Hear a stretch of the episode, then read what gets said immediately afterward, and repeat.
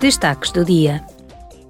Hoje terá início a sessão plenária do Parlamento Europeu em Bruxelas.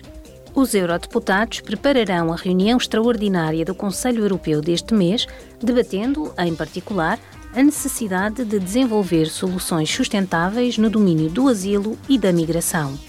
Debaterão também a transparência e o direcionamento da propaganda política.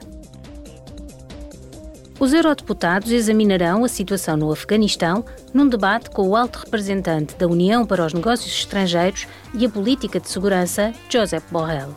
Abordarão, nomeadamente, as condições de vida das mulheres que foram privadas dos seus direitos humanos fundamentais e vivem sob constante ameaça de violência. Ontem, a Comissão dos Assuntos Externos e a Subcomissão da Segurança e da Defesa discutiram a guerra na Ucrânia numa reunião conjunta.